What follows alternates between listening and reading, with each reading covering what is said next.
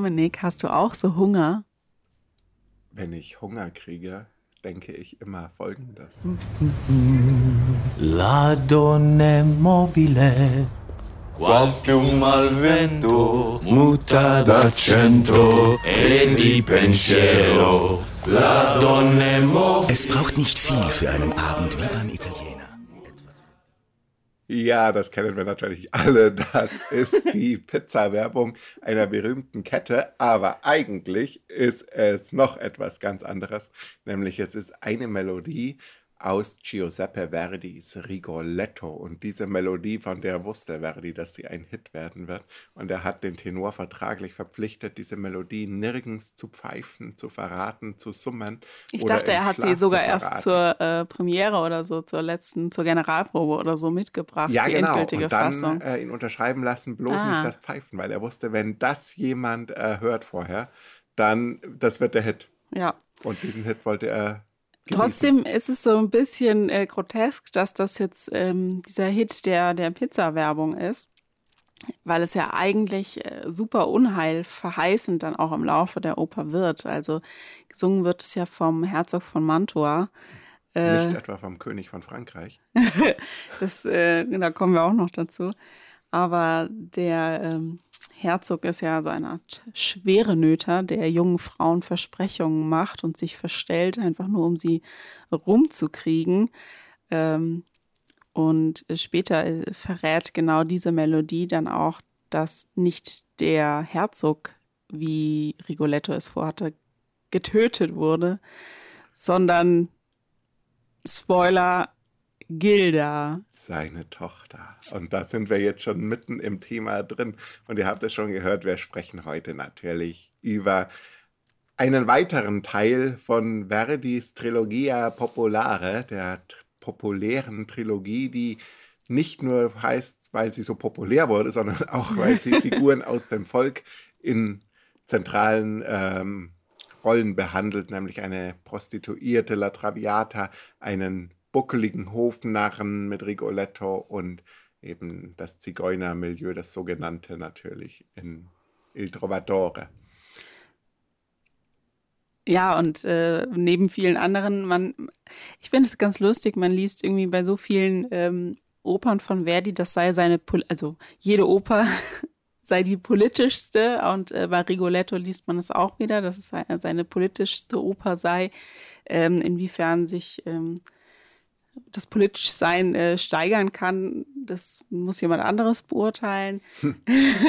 Aber das Politische zeigt sich ja hier schon auch in der Vorlage äh, für Rigoletto, nämlich in Victor Hugos äh, Le Roi s'amuse. Und da kommt nämlich dann auch der französische König ins Spiel, den Dominik eben schon erwähnt hat. Äh, wir haben hier nämlich eine Veränderung der Figuren. In der Vorlage ist es ein konkreter historischer König und ähm, für die Oper Rigoletto hat sich nicht nur der Titel geändert, sondern eben auch die, der Antagonist sozusagen. Es ist dann nicht mehr ein spezifischer König, sondern eine fiktive Gestalt, äh, der Herzog von Mantua. Genau, das ist nicht ganz so schlimm, wie wenn man gezeigt hätte, dass der König so ein Schwerenöter und Weiberheld und potenzieller Tode in Kauf nehmender Typ ist. Ähm, genau, das Originalstück Le Roi s'amuse, ähm, da ist sogar der König die Titelfigur. Der König amüsiert sich mit seinem Hofnarren Tribolet und Tribolet ist auf Italienisch Triboletto und wurde dann in der Umarbeitung zu Rigoletto. Und diese Umarbeitungen hat Piave, Francesco Maria Piave für Verdi gemacht, der sich gefühlt hat wie also er hat in seinen Briefen ganz viele Metaphern benutzt, also wie die Ziege, die angebunden ist ans Haus ihres Herrn, äh, weil er für Verdi alles gemacht hat. Also er hat sich selbst als die Ziege gesehen und Verdi ist sein Tyrann ähm, und trotzdem muss er einfach alles für ihn machen. Und Verdi hat gesagt, so du musst dafür sorgen, dass das durch die Zensur durchgeht. Und Piave hat sich angestrengt und dann wurde es erst doch zensiert. Und es hieß so, nein, auf keinen Fall können wir einen Sack auf der Bühne haben. Und Verdi hat dann in den Briefen geschrieben, was haben denn die Polizei jetzt mit dem Sack, weiß denn die Polizei jetzt jetzt besser über den Sack Bescheid als ich. Ich bin doch der Maestro. äh, und wenn wir den Sack weglassen, ist doch das Finale komplett unglaubwürdig und der Sack ändert doch überhaupt nichts. Wo ist das Problem? Aber man muss auch sagen, Piave hat durchaus Anerkennung bekommen. Ähm, ich weiß nicht, ob es von Verdi selber stand, aber in einer Laudatio ähm, auf Piave 1874 äh, wird er genannt, den als Meister im Verkürzen und Verkleinern. Er versteht es, das Meer in einem Löffel einzufangen. Oh. Also das ist aber schön. ein besonderes Kompliment. Apropos Meer, wir sind nach wie vor am Bodensee und werden heute Abend den Rigoletto auch sehen, hoffentlich. Das Gewitter ist schon an uns vorbeigezogen, quasi zwischen Nero und Rigoletto. Und wir werden dann auch wieder Live-Eindrücke mit euch teilen. Aber erstmal die große Frage, worum geht's denn in Rigoletto? Ja, Rigoletto hat ähm, unseren Maestro Verdi schon sehr, sehr lange beschäftigt. Dieser Stoff äh, von äh, Victor Hugo, den hatte er schon den Quellen nach 1844 äh, auf seiner Liste als äh, noch zu vertonende Stoffe. 1850 hat er dann begonnen. 51 war die Uraufführung. Ähm, und es spielt in Mantua, wie man sich denken kann. Wir beginnen im ersten Akt direkt im Palast des Herzogs bei einer Art Fest oder Ball, wo wir auch gleich schon so ein bisschen äh, die Charaktere natürlich kennenlernen. Der Herzog als Schwerenöter, der ähm, den anderen Höfling von einer unbekannten jungen Frau, äh, der er nachstellt, berichtet. Ähm, und aber auch, äh, das hält ihn nicht davon ab, ähm, auch mit den äh, Hofdamen äh, direkt vor Ort zu, zu flirten, sich äh, ja Annäherungsversuchen zu geben, obwohl deren Ehemänner dabei sind. Genau, eine davon ist die Gräfin Ceprano und äh, Rigoletto macht dann auch gleich Vorschläge, dass man ja den Grafen Ceprano, um ihn aus dem Weg zu bringen, entweder des Landes verweisen oder auch köpfen könnte. Also Rigoletto macht da auch keine Gefangenen, sondern ist da sehr zynisch mit an der Seite. Und als Ceprano das mitkriegt, äh, verhöhnt er ihn vor allen Anwesenden. Also Rigoletto ist hier wirklich, wird gezeigt als fieser, ähm, Handlanger des Herzogs zuerst mal. Ja, der ähm, Grausamkeiten durch Worte austeilt.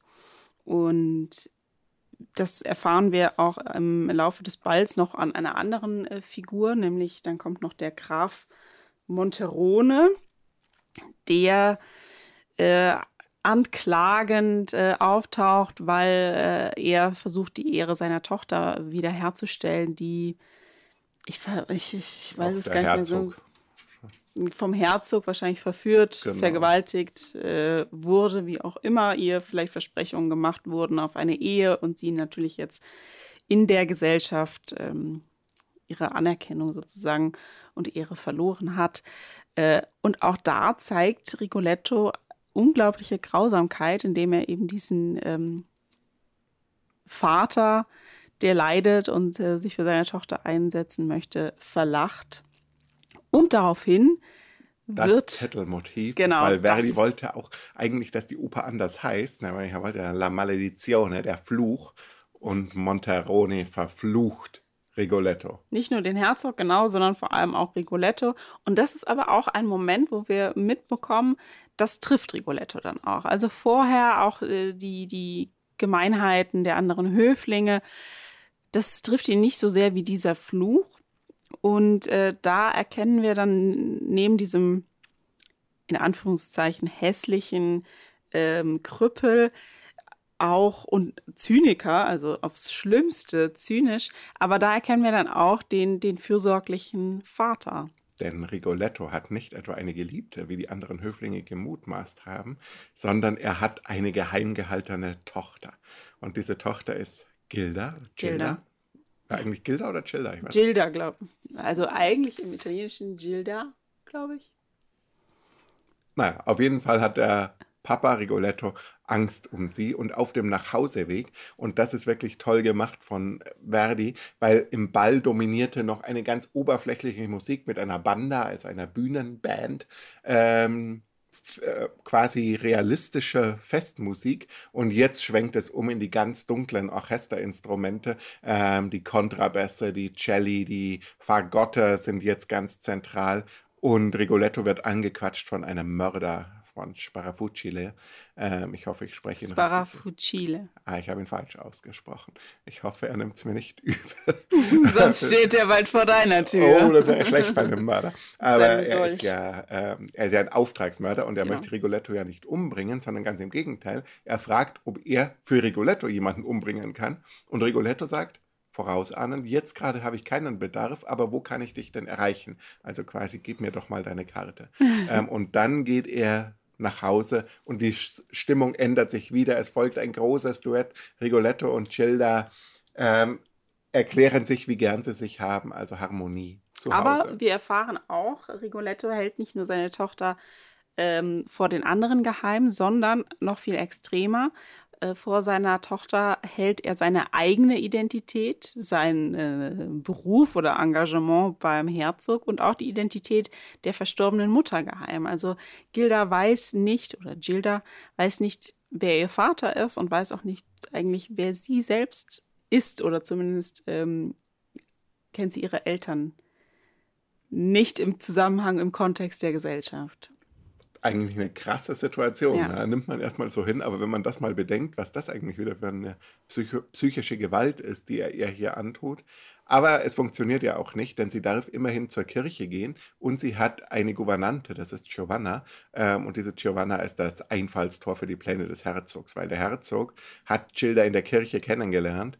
Er besticht Giovanna und er gibt sich als armer Student aus, um mit Gilda anzubandeln. Und es folgt, nachdem Rigoletto abgegangen ist, ein Duett des Herzogs mit Gilda. Ein Genau. Liebesduett. Also da er- erkennen wir auch oder kriegen mit, wie der Herzog vorgeht und äh, dann, wie er es schafft, dann auch äh, das äh, junge Mädchen, die junge Frau rumzukriegen oder, oder zu verführen.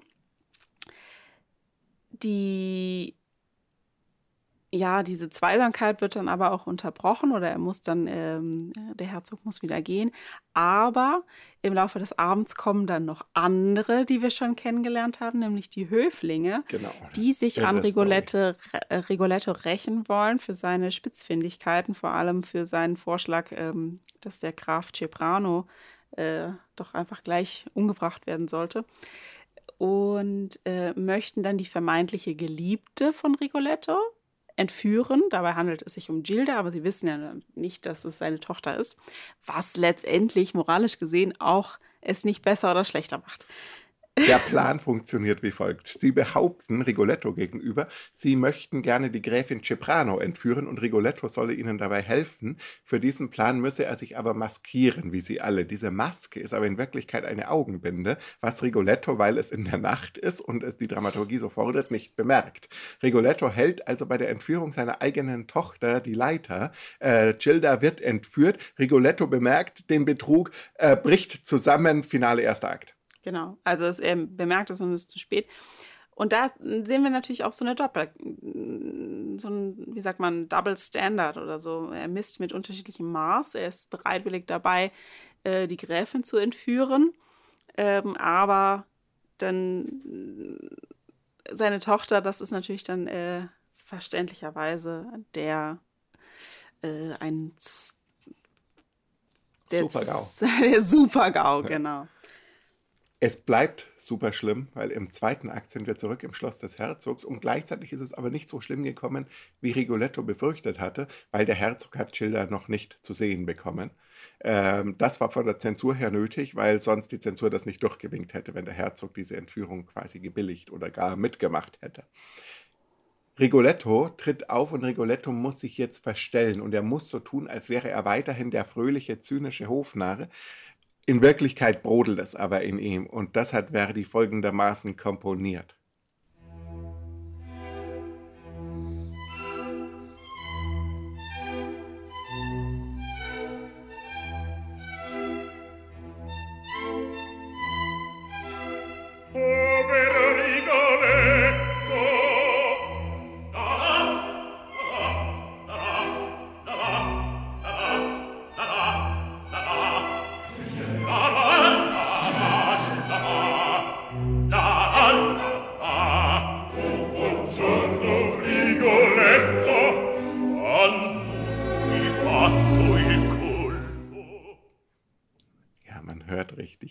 Quasi in der vordergründigen Fröhlichkeit dahinter die Traurigkeit, die Aufgewühltheit, die Brutalität in Rigolettos Seele brodelt. Ja, und als ein Page dann äh, in die Gemächer des Herzogs eintreten möchte und die Höflinge ihn davon sofort abhalten, da äh, versteht Rigoletto, wo Gilda sich befindet, nämlich äh, in den Gemächern des Herzogs.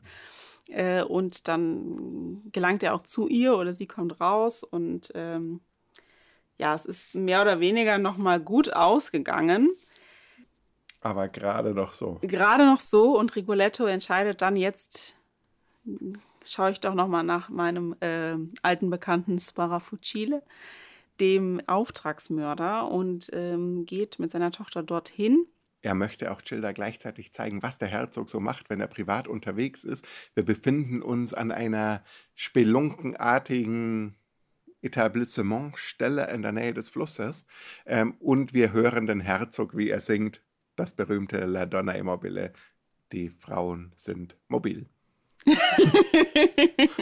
ja, also vom sogenannten Wankelmut oder von der äh, Leichtfertigkeit der Frauen ähm, singt er da. Es zeigt natürlich auch sein, ähm, sein Bild von Frauen allgemein, weil alle Frauen sind natürlich gleich.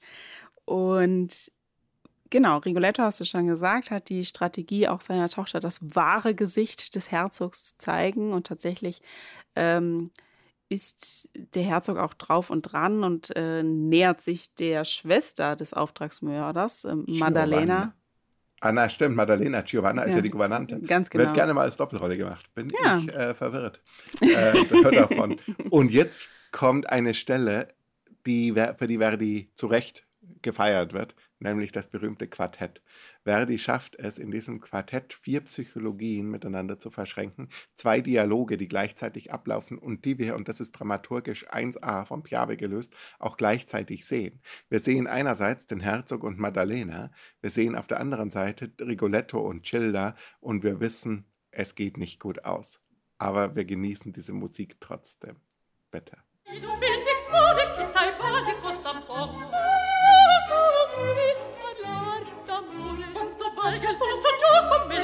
desto apprezzar Ame ah, pur le fame udì. Aci il pianger non va.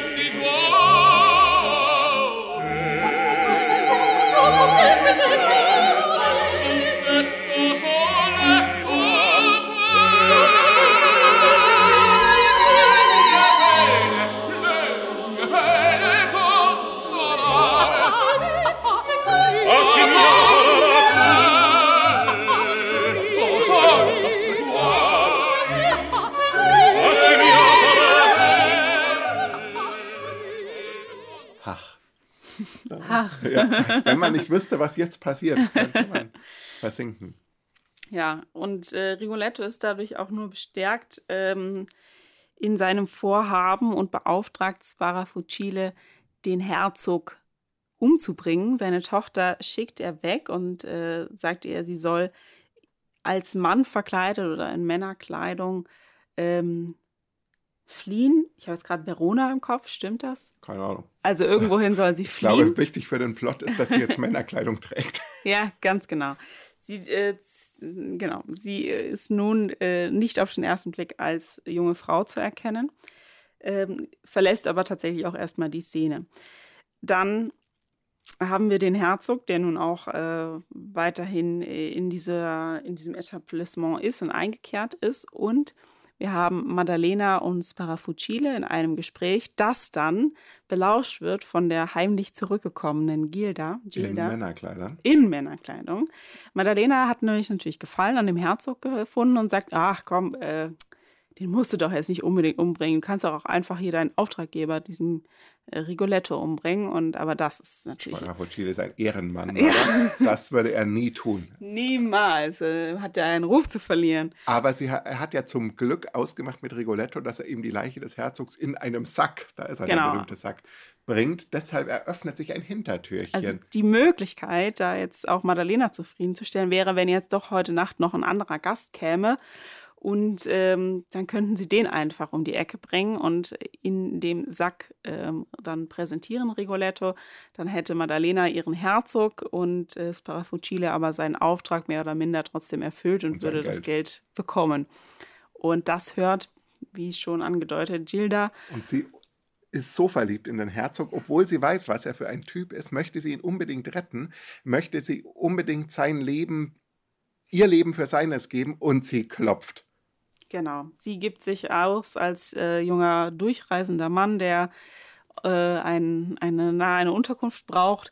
Und das ist natürlich die Gelegenheit. Und Wird ähm, umgebracht, sie wird umgebracht, in den Sack gestopft. in den Sack gestopft und dann später in diesem Sack Rigoletto überreicht, der vor Freude platzen könnte, weil er ja denkt, letztendlich hat er seinen, seinen Widersacher, den Herzog, äh, ermorden lassen, ist fein raus und kann jetzt äh, seiner Tochter nach und ähm, mit ihr ein neues Leben beginnen. Doch in dem Moment hört er die Pizza-Werbung, den Herzog, der wieder sein Signature-Stück singt und der Herzog weiß, in diesem Sack ist nicht, äh, Rigoletto, Rigoletto weiß, weiß. der Herr, in diesem Sack ist nicht der Herzog, so rum. Ganz genau. Es dauert ein bisschen, bis er es wirklich begreifen kann und äh, Er öffnet den Sack. Ja. Ein Blitz zuckt, er hält Und dann erkennt er Gilda. Tatsächlich tritt sie ja dann auch noch mal als Geist mehr oder weniger auf und er erklärt ihm, dass sie aus Liebe zum Herzog ähm, so gehandelt habe und dass sie jetzt ähm, zu ihrer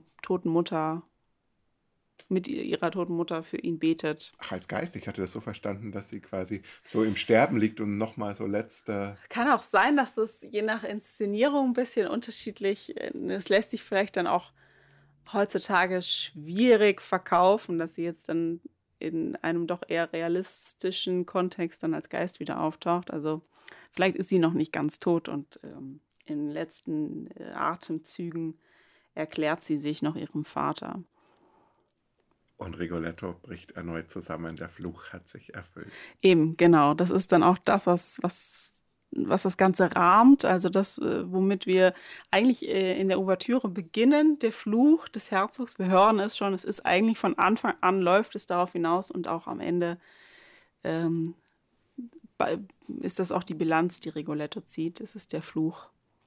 Und das bringt uns gleich zur Musik, weil Verdi hat tatsächlich bei diesem Stück einen riesigen Schritt Richtung Musikdrama gemacht, weg von der Nummernoper. Es gibt zwar noch vereinzelte Nummern und Arien, aber eigentlich ist das Ganze vor allem auf Duette und Ensembles konzentriert und durchkomponiert. Es gibt auch keine Rezitative im eigentlichen Sinn mehr, sondern wir sind wirklich in der Psychologie der Figuren drin. Von Anfang bis Ende, wie du es gesagt hast, rollt das Ganze absolut unaufhaltsam ab. Ja, es ist auch, wie du sagst, dieses Durchkomponierte ist auch so, dass ähm, wir haben einmal schon diese Motive, also das ist wie ein Netz auch miteinander verknüpft, die Musik. Also das ist, man kann jetzt auch nicht einzelne Teile dann äh, aus dem Kontext reißen oder äh, was wir auch im Vorgespräch schon hatten, äh, dass ähm, es durchaus ja in der Zeit und auch kurz vorher noch üblich war, äh, so pa ja, Parade-Arien oder Stücke zu schreiben für bestimmte Sänger und Sängerinnen.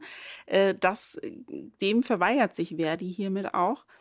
Ähm, das ist eben dann nicht mehr auf Star-Sänger und Sängerin komponiert, die vielleicht die Uraufführung gesungen haben, sondern tatsächlich auf die ähm, speziell auf diese Figuren Und auf komponiert. die psychologische Komplexität Genau. der Figuren, vor allem von Rigoletto. Dagegen ist der Herzog äh, ja total oberflächlich gezeichnet. Ja? Und La Donna Immobile ist ein großartiges Stück, aber es ist auch ein total simples Stück.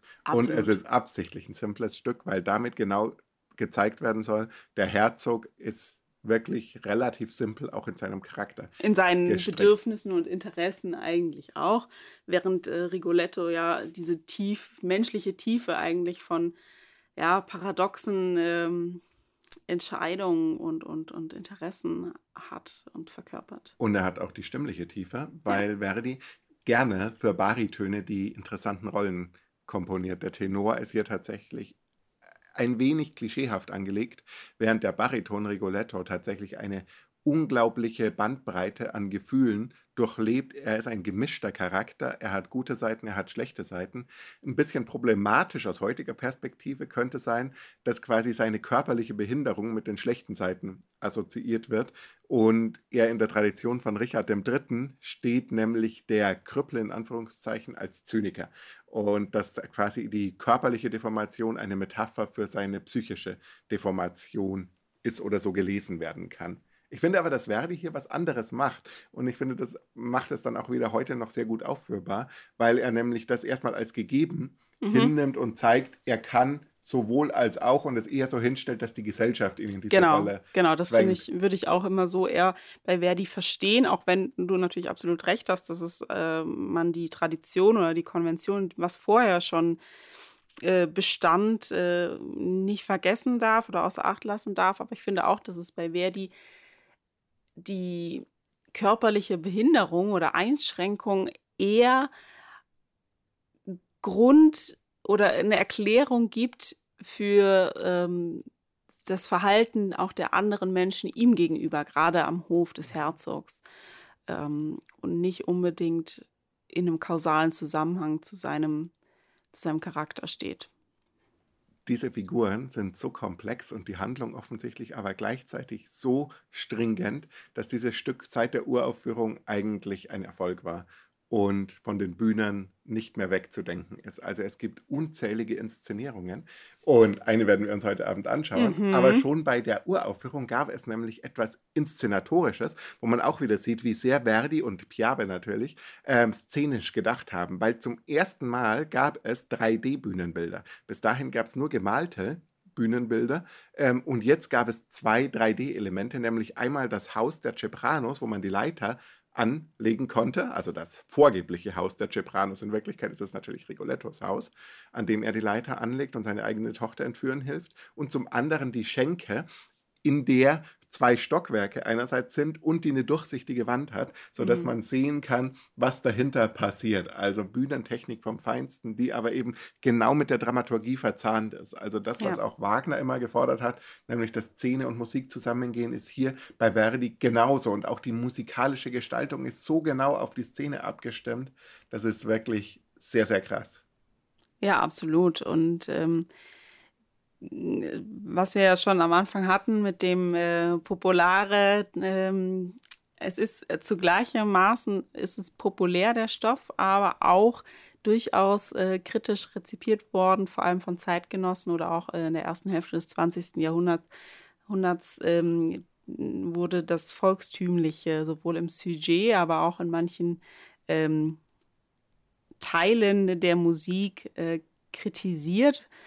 Ähm, ich glaube aber, dass das heute doch äh, eine ganz andere Wertigkeit äh, bekommt oder man ein ganz anderes Bild dazu bekommt. Ich bin gespannt, äh, wie sich das auch weiterhin noch in, entwickelt. Also dieser sehr beliebte Stoff, der ich glaube aber doch über jetzt schon viele Jahrzehnte oder Jahrhunderte fast ähm, aktuell geblieben ist oder zumindest immer Anknüpfungspunkte ähm, gegeben hat. Wenn es nach Doris Dörrie geht, die das in München inszeniert hat, ähm, ist das auch in ferner Zukunft auch aktuell, denn genau. in ihrer Inszenierung spielt das Ganze auf dem Planet der Affen und Prinzessin äh, Childa, also ist Prinzessin Leia aus Krieg der Sterne. Das heißt, sie mixt auch munter die Franchises, aber sie setzt Rigoletto auf jeden Fall in seinen Science-Fiction-Kontext und da war was los. Also da gab es Buhgewitter.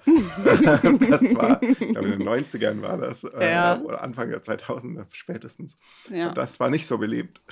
Ja, heute äh, ist Rigoletto dann auf einen äh, See, auf den Bodensee gesetzt und ähm, wir werden dann gleich nochmal live berichten. Und äh, ja, freuen uns schon. Und jetzt gibt es erstmal Pizza für uns. Ja, yeah, bis später. so, wir sitzen im Auto.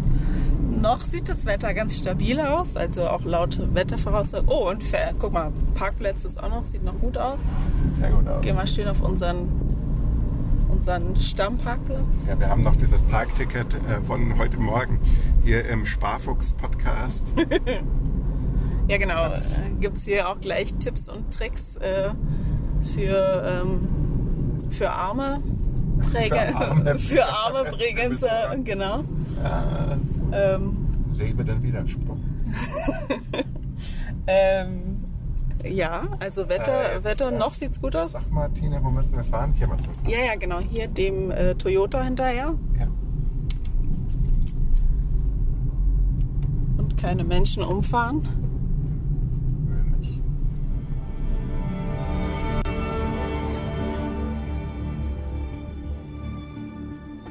Dominik, wie geht's? Äh, nass. Ja, also es äh, tröpfelt ein bisschen oder regnet. Mal gucken. Ich habe keine Regenjacke dabei, aber ähm, wir sind optimistisch. Wir sind super optimistisch und wir schauen schon auf das Bühnenbild. Kopf bewegt sich. Das Bühnenbild ist nämlich ein riesiger Clownskopf ähm, neben einem riesigen Heißluftballon, den er in der Hand hält. Also es ist sehr, sehr beeindruckend und der Clownskopf hat offensichtlich Mimik. Ja, also er scheint gerade zu nicken, also zumindest kippt sich der Kopf oder, oder fährt hoch und runter. Der Mund geht leicht auf, wir sehen schon so Zähne. Ist, was ist das für ein Material? Es sieht so nach Holz aus. Ich glaube, es ist Fake-Holz. Also ich Ja. glaube, es soll Holz sein. Ja, wie so, Aber wie so das Pferd von Troja, so zusammengezimmert. Nur halt Ja, genau. Auch der Ballon sieht aus, als wäre er aus äh, Stoffbahnen zusammengenäht und mit Kordeln geflickt. Das ist aber offensichtlich gemalt. Ja, und dann haben wir noch genau zwei Hände rechts und links und einer hält so einen riesigen Ballon. Genau, und das Ganze ist im Wasser. Also Ja. es gibt zwischen Bühne und Zuschauerraum, ich würde sagen, 10 Meter Wasser. Naja, und die Technik ist natürlich alles auf Stelzen im Wasser und dahinter äh, so ein bisschen Sonnenuntergang und Berge und Wasser. Und Wolken. Und also Wolken. Sieht, aber wir wollen nicht zu früh äh, die Flinte ins Wasser werfen, sondern wir hoffen einfach, dass das gleich wieder sich getan hat und dass das trotzdem eine ganz tolle Vorstellung wird. Mit Sicherheit. Wir hatten, ähm, wolltest du noch was zum Ballon vorlesen? Ach so, äh, ich wollte was zum Ballon erzählen. Ja, ich habe im Programmheft gelesen, dass dieser Ballon tatsächlich in England hergestellt wurde, dann in Bregenz hier auf der Wiese des Strandbades mit Helium gefüllt wurde und jetzt hier Helium gefüllt auf seinen Einsatz wartet und dann 45 Meter in die Höhe steigen können soll. Ich bin sehr gespannt. Oh, ja, ich auch. Mal schauen. Ja. Gut, wir melden uns nach der Vorstellung, wenn es ein Nach der Vorstellung gibt und erzählen, wie es war. Wenn wir nicht total durchnässt sind. Genau. Circa zwei Stunden und wird ohne Pause gespielt. Illustrierte Abendprogramme, Decken und Sitzkissen erhalten Sie bei unseren Verkaufsständen mit den roten Schirmen. Gäste der Festspiellounge und Premium-Kartenbesitzer genießen die Aufführung mit einem Ferrari-Fernglas. Gestatten Sie folgenden Hinweis. So, Dominik, erster schneller Eindruck nach der Vorstellung? Ach, überwältigend, bin hin und weg. Ja, sehr gut. Ich auch. Ich muss auch noch mal kurz äh, so positiv erwähnen, wie unkompliziert man hier rauskommt, wie gut das äh, organisiert ist bei diesen Menschenmassen, ähm, wie ja, also man, man äh, steht nicht lange an, um rauszukommen, reinzukommen. Voll gut. Das heißt, wir kommen jetzt ganz schnell zu unserem Aftershow-Drink und erzählen dann noch mehr. Ja, genau. Also ähm, gleich ausführlicher. So, ähm, Tina, wie fandest du es? Ich fand's super. Also äh, mir hat es sehr, sehr gut gefallen. Ähm, wir haben ja vorhin schon ein bisschen das äh, Bühnenbild beschrieben und tatsächlich war es auch super vielseitig. Ähm, also äh, wir haben ja eigentlich diesen Kopf und zwei Hände und ähm, auch schon so toll, wie diese ähm, Hände mit Kopf interagieren oder ob das dann eher eine schützende Hand ist oder eine bedrohliche Hand ähm, die jemanden hält oder abschirmt oder gegen ihren oder seinen Willen ins, in den Schlund des Kopfes befördert. Und ähm, ja, der Kopf, der sich erstmal in alle möglichen Richtungen bewegen kann.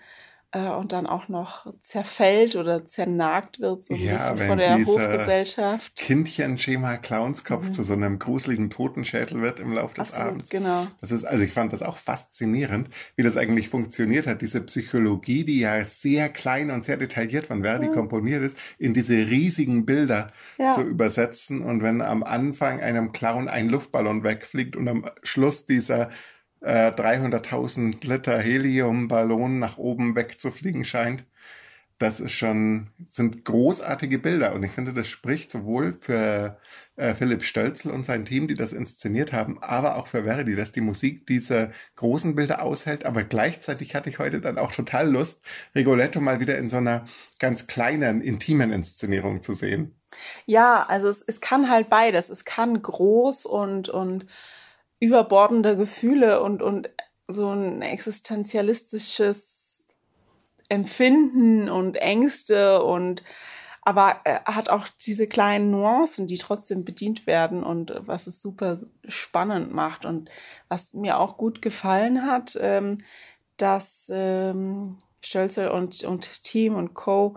Ähm, auch hinbekommen haben. Dies, es ist super unterhaltsam, die Inszenierung mit, mit den ganzen ähm, Stuntmen und Women ähm, und den Statisten. Äh, so, es ist schon ein Spektakel und es ist unterhaltsam und hat auch witzige Momente, aber diese witzigen Momente sind nicht albern. Die, manchmal gehen sie vielleicht ins absurd Groteske, aber diese Beklemmung oder auch die Bedrohung, die ähm, Gilda, aber dann auch, ähm, wir haben auch eine Statistin, die die, die Tochter von Mon Monterone äh, verkörpert, ähm, die Gewalt, die sie auch erfahren, das ist trotzdem da und es, es schafft diese Balance zwischen dem Komischen und dem Bedrohlichen und, und äh, das finde ich sehr, sehr gut umgesetzt. Und was der Abend auch geschafft hat, ist die populare äh, Komponente, nämlich die Leute hinter uns haben fleißig mitgesungen bei Donna Immobile, was mich persönlich jetzt fast gar nicht so krass begeistert hat, aber auf der anderen Seite ist es natürlich toll, dass Verdi recht hatte. Es ist wirklich ein Hit und jeder kann es mitsingen. Jeder kann es mitsingen, auch wenn es vielleicht ähm, ähm, beim Tod von Gilda nicht unbedingt so passend ist, aber äh, auf jeden Fall haben nicht nur wir einen guten Abend gehabt, sondern auch die, ähm, die Herrschaften und äh, hinter uns, genau. Ja, also Oper für die Massen. Das ist doch eigentlich äh, ganz positiv. Ja, das stimmt. Verdi hat es geschafft, populär zu bleiben. Ja, und wer, genau, weil es, es kann einfach auch nur populäre Unterhaltung sein, äh, aber es, es hat eben die Tiefgründigkeit, die es auch wahrscheinlich dazu gebracht hat, äh, die Jahrzehnte und Jahrhunderte schon fast zu überdauern. Beim nächsten Mal wird es auch wieder tiefgründig und es geht auch wieder um Menschen mit krassen psychischen Dispositionen, aber es ist nicht ganz so populär. Was es ist, das erfahrt ihr nächsten Monat bei der neuen Folge des Filmcastes. Vielen Dank, Tine. Ja, ich danke dir und jetzt äh, Zähne putzen und ab ins Bett. Gute Nacht. Gute Nacht. Eine Film 2001